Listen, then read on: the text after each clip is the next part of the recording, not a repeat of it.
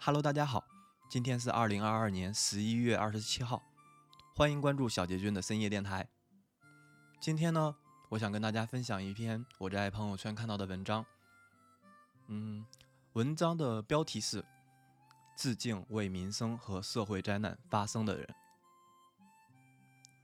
文章在开头第一句话：“新闻自由是灾难最大的救助者。”这是诺贝尔经济学奖获得者阿马蒂亚森在总结世界饥荒时，就饥荒发生的原因，深刻的指出，事实是显著的，在骇人听闻的世界饥荒史上，从来没有一个独立、民主而又保障新闻自由的国家发生过真正的饥荒。无论找到哪里，我们都找不到这一规律的例外。唉，不要嘲笑。为民生和社会热点发声的人，能勇敢为民生发声的人，都不是为了私利。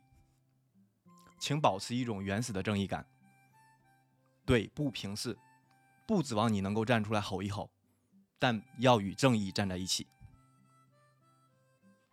只有对国家、对民族、对人民深挚的爱，才能体会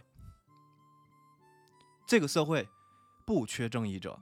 缺的是智者以及引领者，引领我们走出迷茫，走向觉醒。有人说，某某人心里阴暗，所看到的、听到的、所发的都是阴暗的一面，就是所谓的负能量。整天在网络上不是批判就是谴责。其实，正因为他心里明亮，才得以看出这世间的阴暗的一面。才知道这世道竟然还有龌龊。他之所以谴责，是希望变得更好；他之所以批判，是希望改变。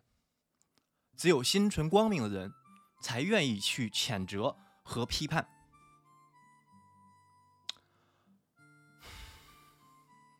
谁若无视这社会最底层人民所受的苦难，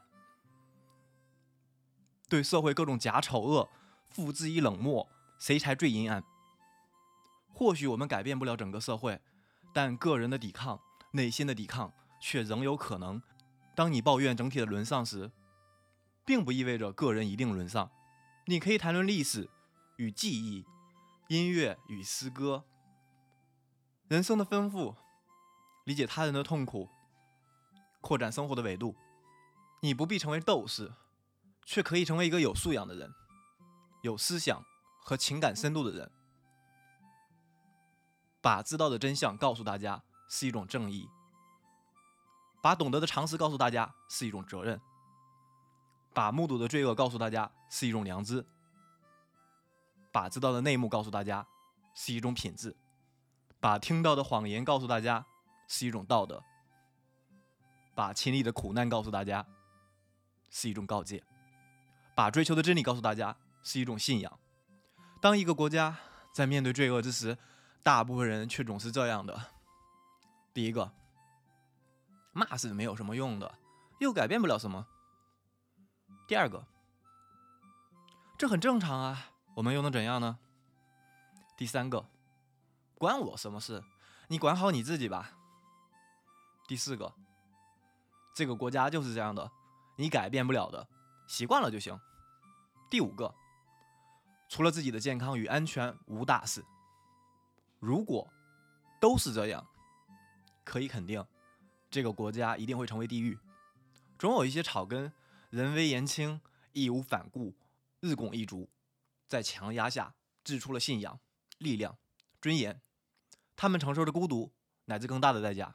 我们或许改变不了什么，但还是挣扎着不被改变，不沉默，不合污，不堕落，不作恶，是我们的底线。当今社会，很多人对现状不满，却总有百分之一的人敢于发声，而真正站出来呼吁公平公正的，只有这百分之一人群中的百分之一。哀莫大于心死。提到这些，有人会说：“你行你上啊！”事实上，社会的责任是全民的责任，没有任何人能够独立承担，也没有任何人有理由选择沉默。更没有任何人有资格坐享其成。因为灾难，社会灾难到来时，没有一片雪花能够独善其身。我们可以卑微如尘土，但不可以扭曲如蛆虫。祝我们的世界越来越好吧！愿每一位都一生平安。晚安，Good night。